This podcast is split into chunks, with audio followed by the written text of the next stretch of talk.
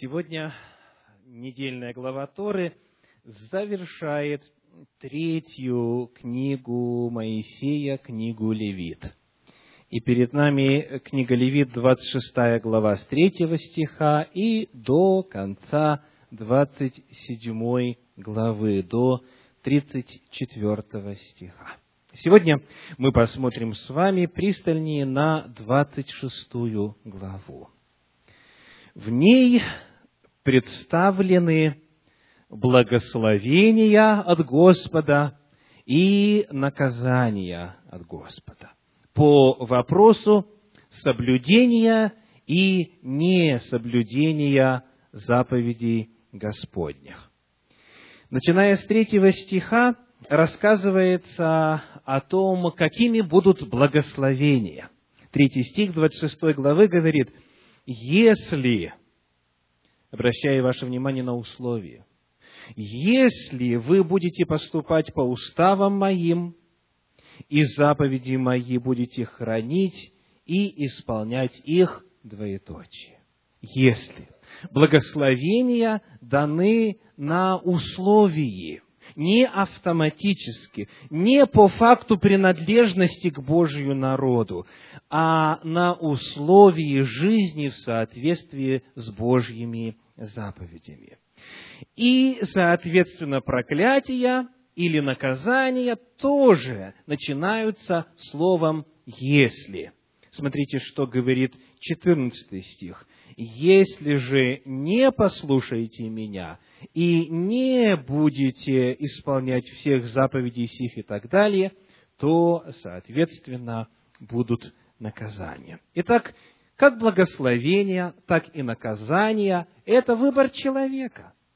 Человек свободен жить в Божьем благословении или находиться под проклятием. Ни то, ни другое не является просто-напросто судьбой, чем-то неизбежным, чем-то, что не зависит от человека. Согласно 26 главе книги Левит, у человека выбор – благословение или наказание. И вот в этой 26 главе предложен список. список. Скажите, чего больше описано, благословение или проклятие? проклятий больше, чем благословений. Благословения перечислены в стихах с 3 по 13, а проклятие или наказание перечислены в стихах с 14 по 45. В три раза больше описаны наказания, чем благословения. Точно такая же картина в книге Второзакония в конце всей Торы, в 28 главе, порядка 14-15 стихов описаны благословения, а затем вся глава и далее, следующая, содержит описание проклятий очень детально, очень а, натуралистически, очень открыто – Почему так? Благословением немного, наказанию и проклятиям намного и во много раз больше. Почему такая диспропорция? Вот что пишет на эту тему один из исследователей Торы по имени Драхман. Он говорит, благо, ожидающий человека, можно описать двумя-тремя фразами. Человек охотно прислушивается, когда речь идет о хорошем, и готов все недостающие детали достроить в своем воображении. Однако, когда пророк говорит о наказаниях, его слова должны быть не только лаконичны, но и конкретны. Только тогда все произнесенное заставит человека понять, что это относится к нему лично. И он не сможет убедить себя, что несчастья либо вовсе не придут, либо обрушатся на других, но не на него. Рассказ о грядущем наказании заставит вздрогнуть людей так, словно все эти беды уже приближаются к ним. Для того, чтобы человек переборол свое желание считать себя правым и осознал реальность наказания за совершенные им преступления, нужны слова, порождающие образы, которые как молотом по наковальне начинают стучать в висках. Если сказать а, «будет плохо», в случае нарушений законов Божьих и этим ограничиться, то человек, как правило, потому что природа его грешна, и сердце лукаво, он не сможет для самого себя лично осознать серьезность ситуации и серьезность момента. И потому и в этой главе, и в конце Торы, и в учении Иешуа, Иисуса Христа, гораздо больше говорится о наказаниях и описании их, нежели о награде. Это, следовательно, отражает устройство человеческой природы. Нам нужно слышать, нам нужно четко представлять для того, чтобы мы могли соотнести это с реальностью и применить к самому себе. Итак, 26 глава стихи 3 и 4 говорят, «Если вы будете поступать по уставам моим, и заповеди мои будете хранить и исполнять их, то я дам вам дожди в свое время, и земля даст произрастения свои, и дерева полевые дадут плод свой». Что, во-первых, упоминается в качестве благословений? Первое благословение – это дождь. Дожди в свое время. Там, в Палестине, в земле Израиля, дожди имеют громадное значение, намного большее, чем в других частях мира.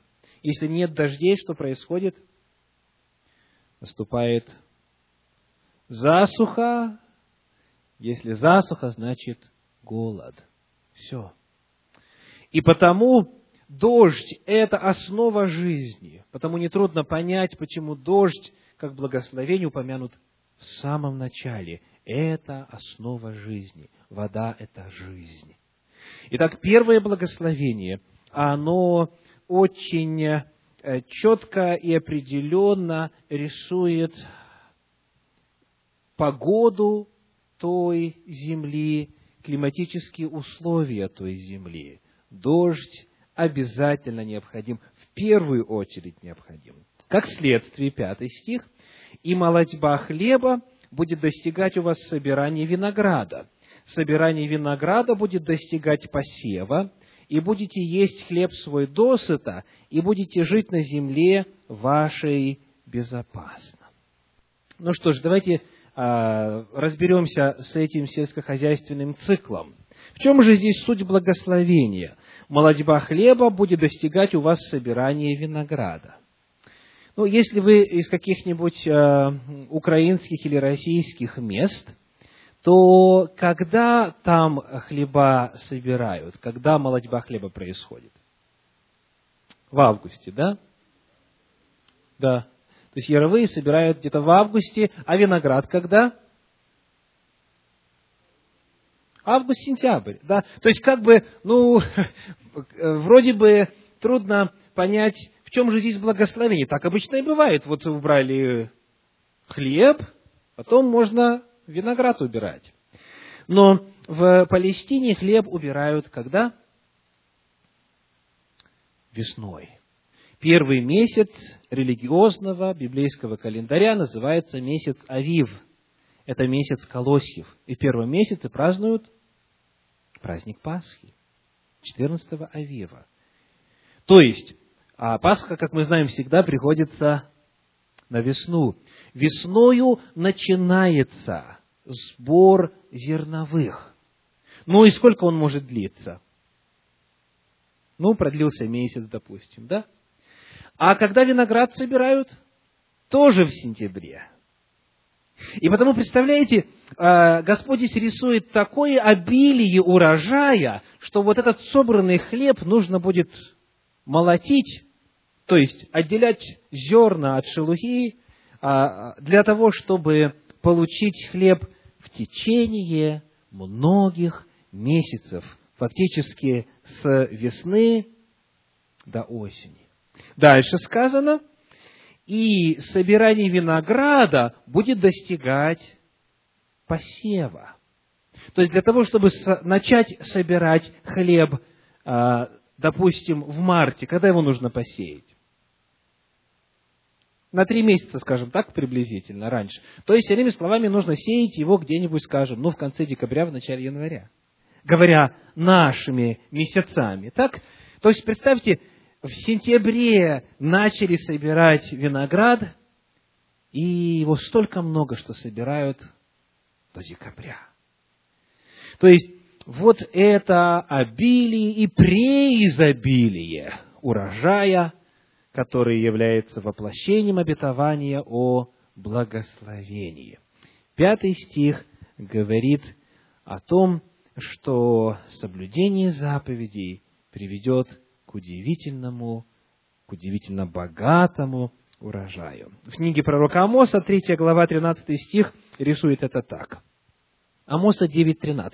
«Вот наступят дни, говорит Господь, когда пахарь застанет еще жнеца, а топчущий виноград сеятеля, и горы источать будут виноградный сок, и все холмы потекут». Что говорится дальше? Шестой стих. «Пошлю мир на землю вашу. Ляжете, и никто вас не обеспокоит.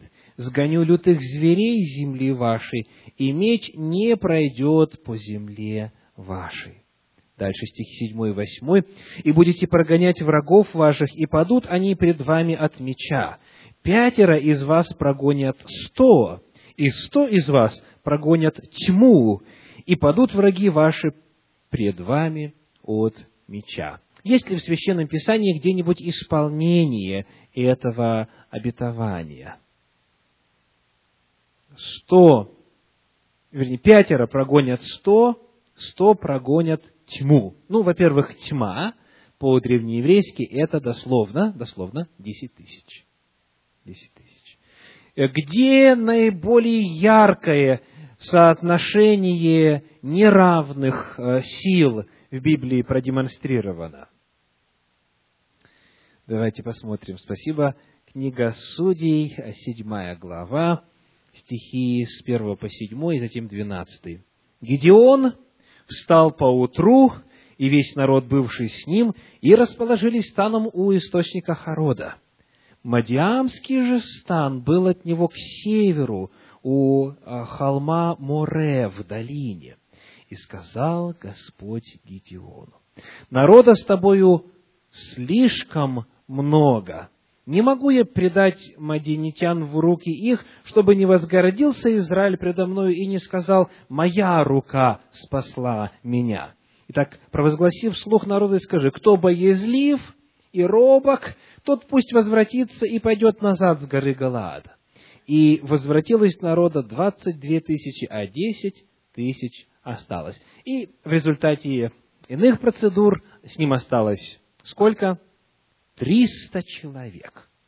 Давайте посмотрим, сколько было сил у противника. 12 стих.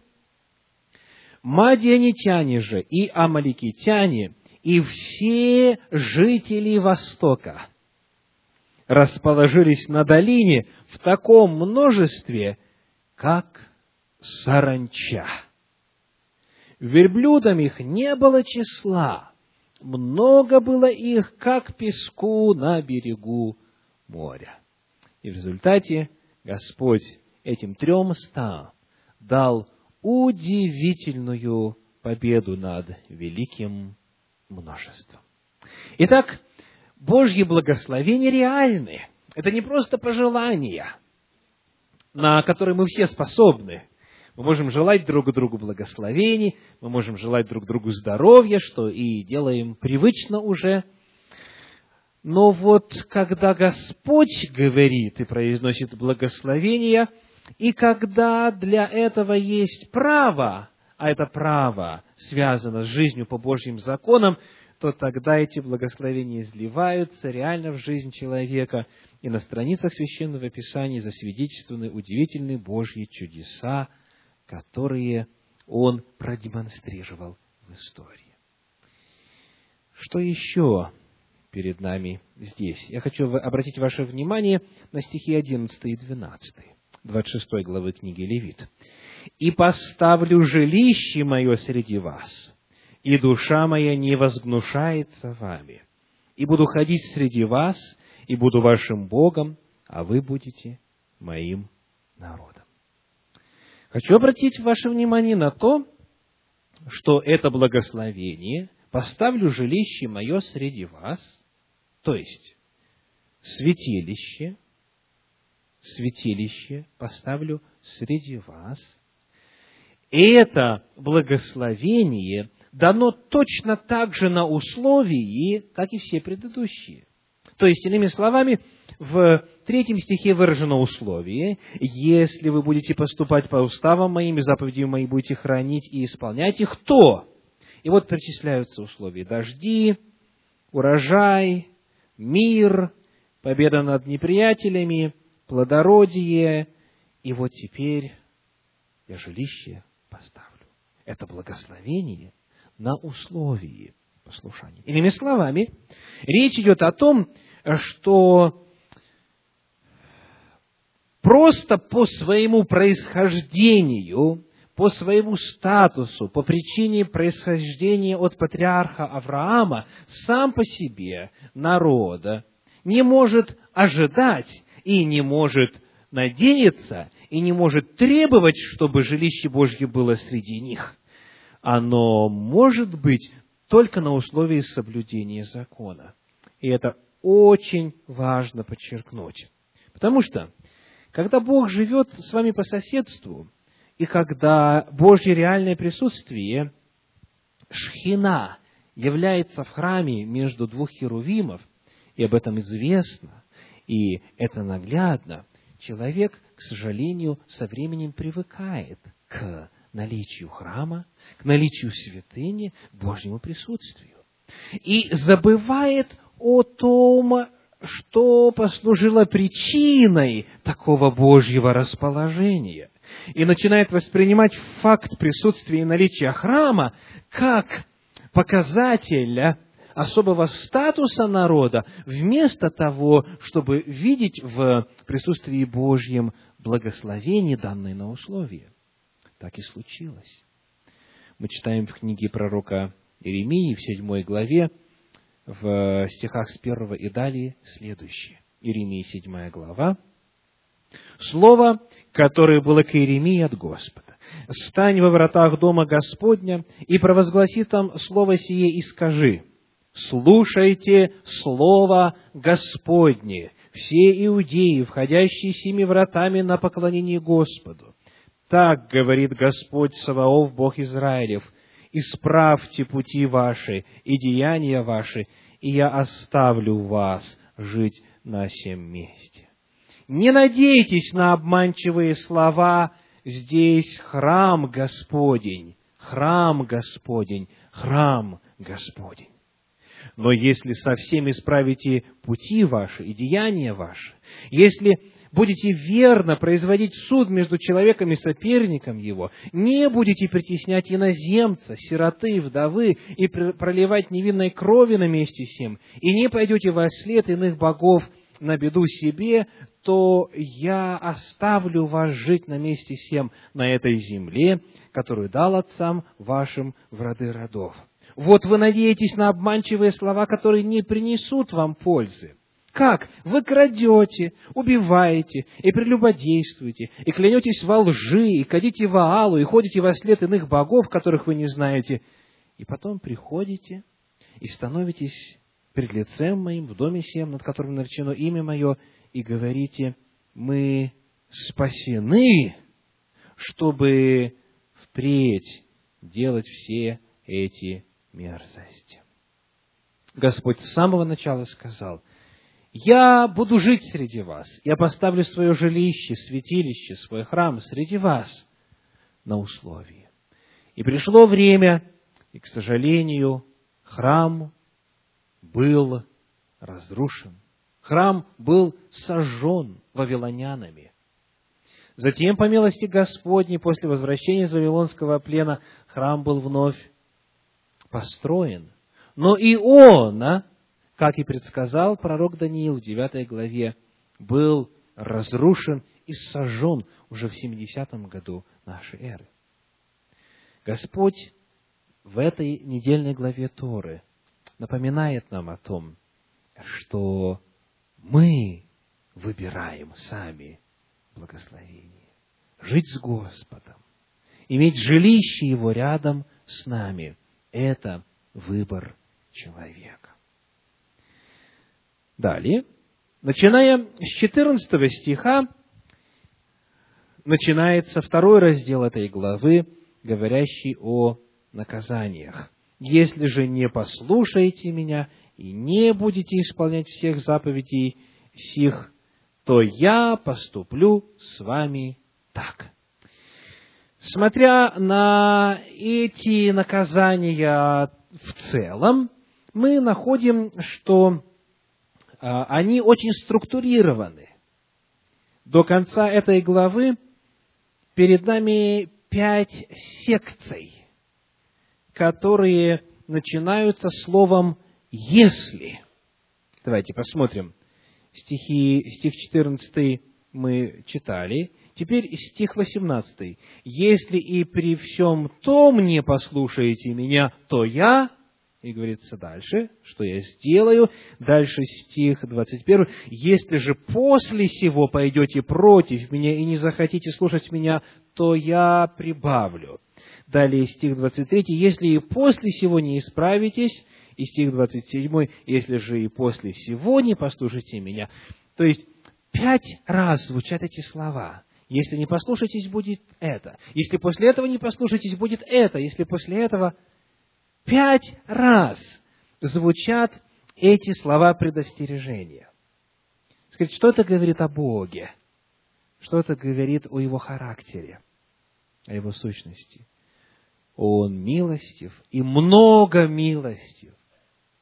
Вместо представления о том, что ветхозаветный Бог только лишь и ищет удобного момента, чтобы наказать, как кажется многим христианам.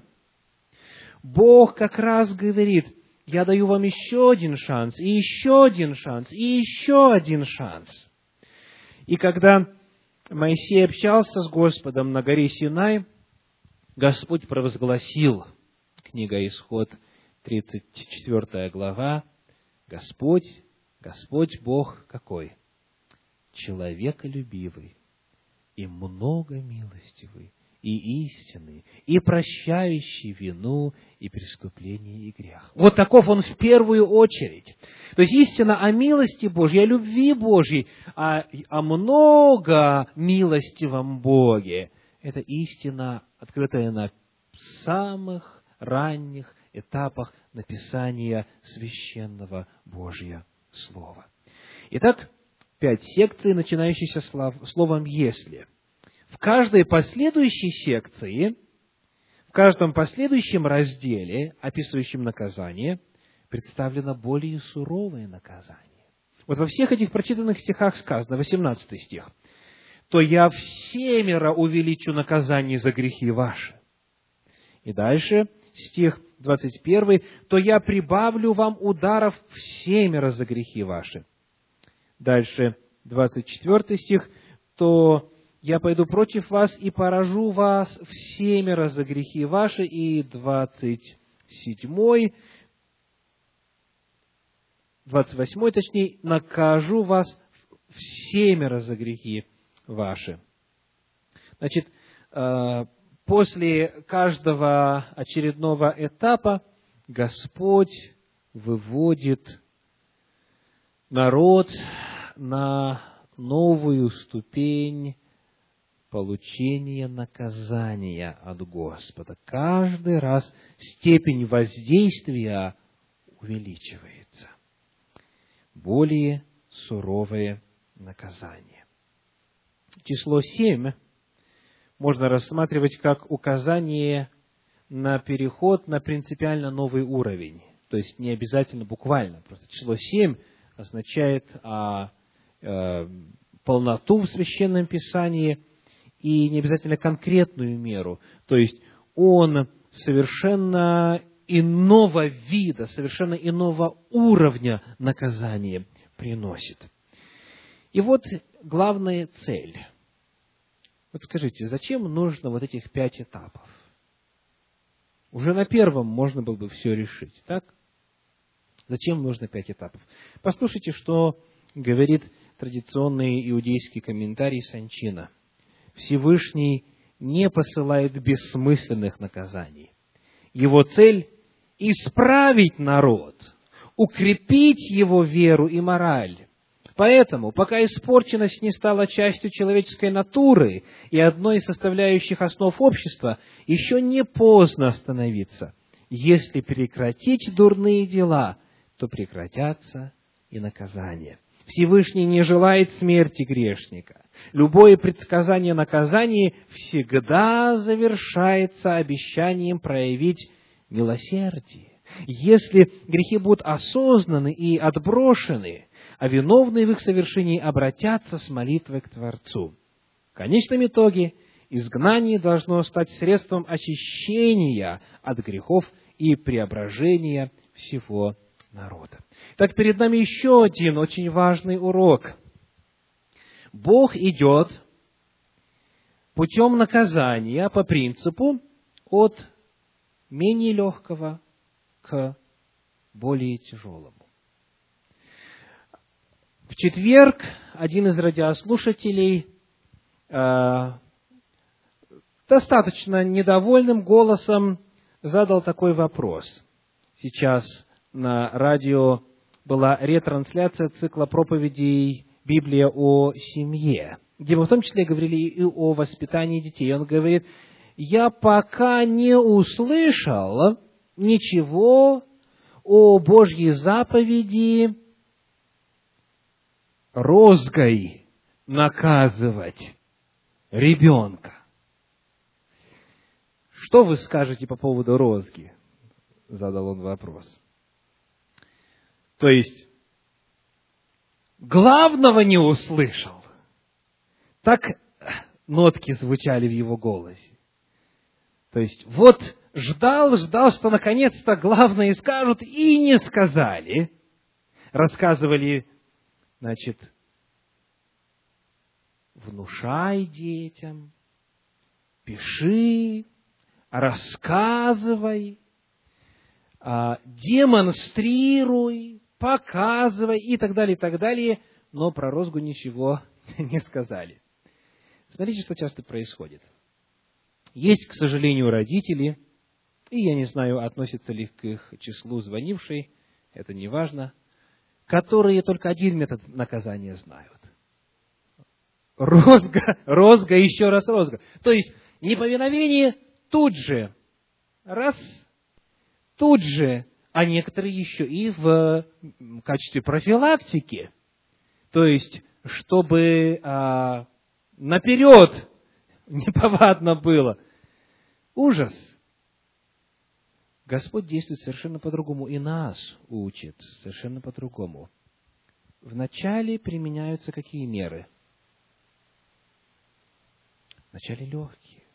То есть вначале методы воспитания такие, чтобы дай Бог, достигли малой болью цели. Если упорство идет, тогда что? Тогда увеличивается мера воздействия. Тогда меняется метод. И так далее. То есть медленно, постепенно, по принципу от легкого к тяжелому.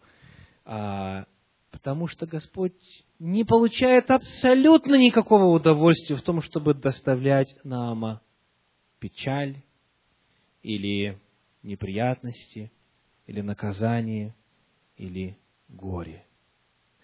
у пророка Иеремии в книге «Плач Иеремии» говорится о том, что он не по своему желанию наказывает сынов человеческих. То есть Господь старается достучаться до нас, пользуясь вначале мягкими способами. Но и потом, если человек упорствует, он для того, чтобы все-таки нас спасти, он прилагает более суровые меры. Теперь очень важно посмотреть еще на один вопрос, который упомянут в этой главе, а именно причина наказания. Вроде бы понятно, да, за что наказываются. Давайте снова вернемся к 14 стиху. «Если же не послушаете меня и не будете исполнять всех заповедей сих». Но дальше 15 стих говорит, «И если презрите мои постановления, и если душа ваша возгнушается моими законами, так что вы не будете исполнять всех заповедей моих, нарушив завет мой.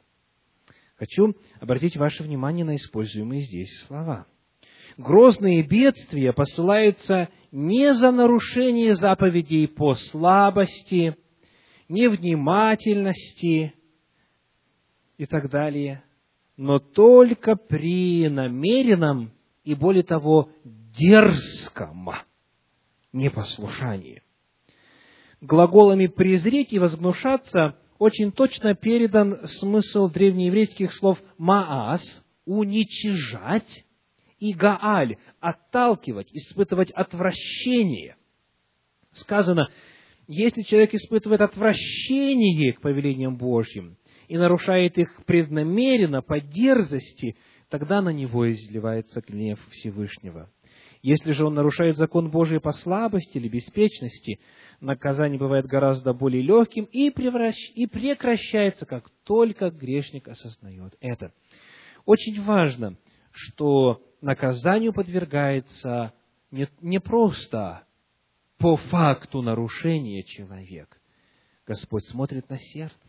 Почему это происходит? Какова мотивация? По слабости, по невнимательности, по иным причинам? Или же это бунт? Или же это преднамеренное? или же это уничижение, презрение Господу и отвращение к Нему. Вот это является причиной наказания, когда Господь говорит, я накажу вас, если потом не покаетесь, то увеличу, то потом еще увеличу и так далее. Непростое нарушение, а именно презрение отношения с брезгливостью к заповедям Божьим, к законам Его. Далее, в 26 главе, прочитаем стихи с 33 по 35. С 33 по 35. «А вас рассею между народами, и обнажу вслед вас меч, и будет земля ваша пуста, и города ваши разрушены. Тогда удовлетворит тебя земля за субботы свои во все дни запустения своего, когда вы будете в земле врагов ваших, тогда будет покоиться земля и удовлетворит себя за субботы свои. Во все дни запустения своего будет она покоиться, сколько не покоилась в субботы ваши, когда вы жили на ней. Прежде чем мы посмотрим на эти стихи, я хочу еще раз вернуться к только что исследуемой теме, а именно, когда Бог наказывает – и все, что делает Господь, дано нам для имитации. Вот скажите, как вы а, реагируете на какие-либо нарушения по отношению к вам? Кто-то поступает по отношению к вам незаконно, кто-то вас обижает, отнимает что-нибудь, ну и так далее. То есть ведет себя, допустим, дерзко, грубо, вызывающе и так далее. А, Какие чувства это вызывает? Понятно, правда? Теперь, достаточно ли самого факта нарушения, чтобы начать процесс а, преследования человека по закону? Какой вопрос нужно задать? Первый вопрос, который нужно задать. А сделал ли он это с умыслом? Были ли у него злые намерения? Было ли это сделано в действительности из злобы, из мести и из иных злых мотивов? Или же просто, может быть, это было сделано по неведению, по ошибке? Может быть, человек в действительности сделал что-то плохое, но не стремился это сделать. Очень часто, к сожалению, люди просто подразумевают. Вот сделал им кто-то что-то плохое, и они сразу же думают, что вот он специально выжидал этого времени. Вот специально, смотри, как ловко спланировал, чтобы мне сейчас... Откуда вы знаете? Откуда? Вначале, если следовать тому, как Господь с нами обращается, нам просто нужно выяснить. А выяснить очень просто. Поговорить с человеком. И очень часто, очень часто окажется, что в сердце не было зла.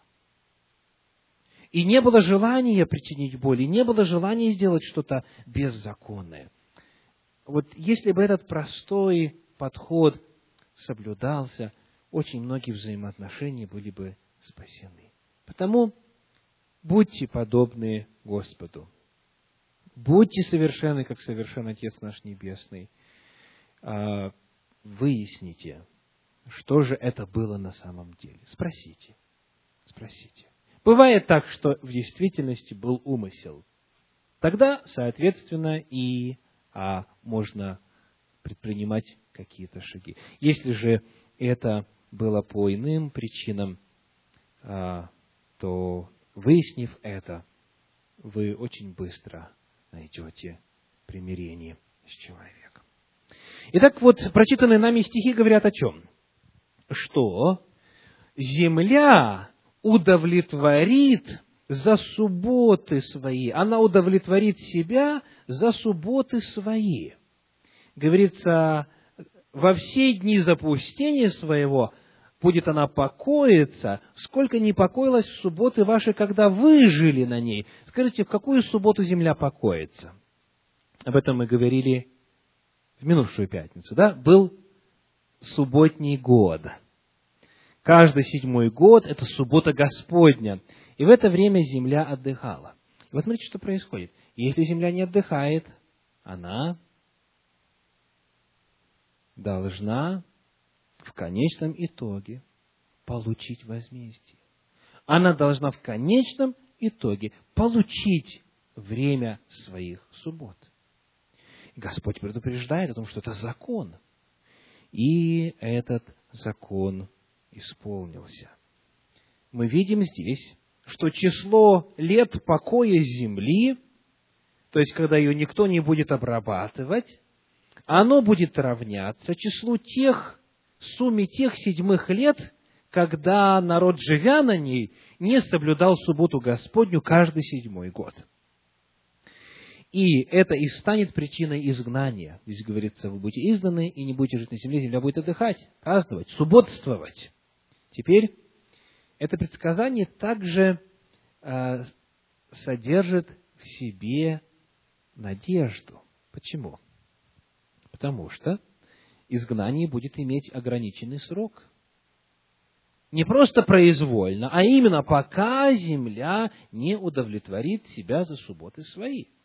То есть это означает также, что никто на земле жить не будет в это время. И потом, когда срок закончится, тогда народ снова вернется. Так и произошло. Так и произошло в истории израильского народа. Вторая книга Паралипоменон, 36 глава, стихи с 20 по 21 говорит – 2 Паралипоменон, 36 глава, 20-21. «И переселил он оставшихся от меча в Вавилон, и были они рабами его и сыновей его до воцарения царя Персидского, доколе, во исполнении слова Господня, сказанного устами Иеремии, земля не отпраздновала суббот своих.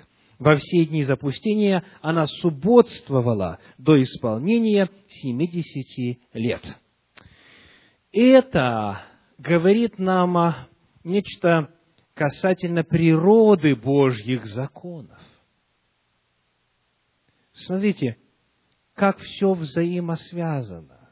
Эти законы не просто произвольные, они отражают самоустройство Вселенной. Потому что, когда Земля не получает свой отдых, тогда она бунтует. Когда беззаконие творится на земле, земля реагирует. В 18 главе книги Левит, стихи с 25 по 28, описывает это очень графически. 18 глава с 25 стиха. «И осквернилась земля, и я возрел на беззаконие ее, и свергнула себя земля живущих на ней. А вы соблюдаете постановления мои, законы мои, и не делайте всех этих мерзостей, ни туземец, ни пришлец, живущий между вами. Ибо все эти мерзости делала, делали люди сей земли, что пред вами, и осквернилась земля, чтобы и вас не свергнула себя земля, когда вы станете осквернять ее, как она свергнула народы, бывшие прежде вас. Смотрите, нравственные законы взаимосвязаны с естественными законами. И нарушение каких-либо, каких-либо законов влияет на устройство земли, влияет на возможность жить на ней, влияет, соответственно, на историю народа. То есть, иными словами, законы Божьи это не что-то такое придуманное а, и внешнего плана, поверхностного плана. Законы Божьи отражают самоустройство мироздания, и потому, если они нарушаются, земля сразу реагирует. Она потом будет отдыхать, и никто на ней не будет жить, она не свергает живущих на ней. И последний отрывочек на сегодня, Исаия 24 глава, стихи 19 и 20 земля сокрушается, земля распадается, земля сильно потрясена, шатается земля, как пьяный, и качается, как колыбель, и беззаконие ее тяготеет на ней, она упадет и уже не встанет.